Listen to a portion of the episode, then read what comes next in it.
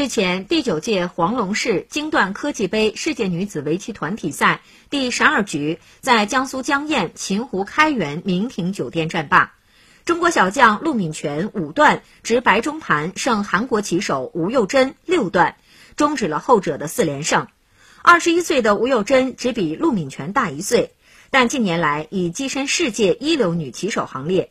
在冰胜杯世界女子围棋赛夺得第七届冠军、第九届亚军，团体赛更是韩国队铁打的主力。接下来，陆敏泉与韩国队主将女王崔晶进行挑战。经过二百零五手激斗，韩国队主将崔晶中盘战胜中国副将陆敏泉，也使得本次擂台赛变成了两国主将一战定胜负的刺激场面。